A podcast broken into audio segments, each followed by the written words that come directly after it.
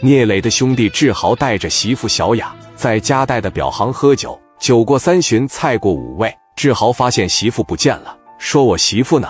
我媳妇上哪去了？这买冰棍怎么半个小时还没回来呢？哥几个都要醒酒了，小雅始终没回来，打电话怎么都不接。一晃四十分钟过去了，志豪是真急了，我媳妇不能出啥事吧？江林左帅，包括铁驴都反应过来了，肯定是不对了。”人出去这么长时间了，不可能打电话不接呀！这人他妈上哪去了？说那个，你上前面小卖铺去问问。一个小兄弟来到刚才小雅去的商店，经过这打听，商店老板说：“我看出门以后上车走了呀，而且那车开的挺快，还没有牌照，我不知道干啥去了。”小兄弟听完，蹭的一下子就他妈回来了，赶紧来到志豪身边说：“哥，我感觉出事了，怎么的呢？”商店老板说：“雅姐上了一台车，车开的特别快，而且没有牌照。铁驴当时在边上。江林兄弟，就综上所述，我怎么感觉这么像绑票呢？”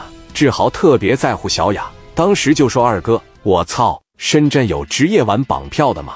再一个，绑小雅啥意思？他身上没多少钱啊。”小豪当时一琢磨：“操蛋了，他妈涂色我更受不了。哥，赶紧利用你在这边的人脉资源。”查一查是谁他妈给我媳妇绑走了！我操，我不行了！志豪当时眼泪掉下来了，鼻涕哇哇的也下来了。那么你看，江林既然是能做，夹带身边文武双全的大管家，他的脑袋绝对是够用的。兄弟们，分析一下这个事吧。志豪冷静不下来，情绪有些失控了。二哥，我这人什么事乐意往坏处想，这他妈真要是一帮盲流子，一帮流浪汉给我媳妇霍霍了，我他妈就完了。我这老脸以后往哪放啊？后半生没法活了。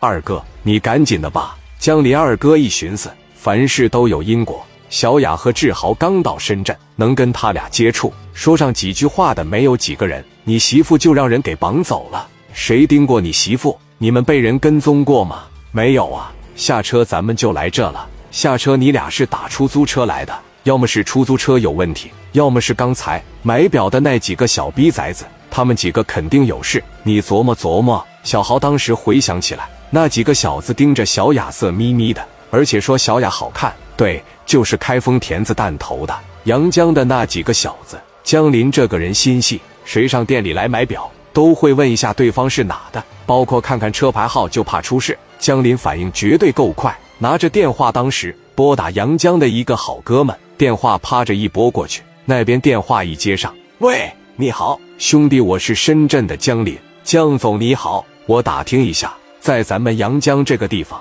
有职业玩绑票的吗？职业玩绑票的，张子强都进去了，这年头谁还玩绑票了？我实话实说，我弟妹在我表行附近溜达，很有可能被阳江的一伙人给绑走了。他们开着一台白色的丰田子弹头，是阳江的牌照。附近商店老板看见我弟妹被那个车拉走了。所以说我打听打听，阳江道上哪个兄弟玩绑票，你帮我要个电话，或者在道上帮我打听打听。你刚才说什么车？白色的丰田子弹头，阳江牌照。我操，操蛋了！可别是他呀！光天化日之下敢绑票的，在阳江除了他没别人了。谁呀？许建强啊！许建强是干啥的？我操，老牛逼了！前一段时间澳门的居哥来了，他欠居哥二百万，居哥领了几个兄弟。上阳江过来找他，敢把居哥堵酒店里开皮，这个是百分之七十以上是许建强干的。许建强在阳江用同样的方式绑了不知道多少女孩了，都整到凯利酒店给霍霍了。这么的，能不能帮我要个电话？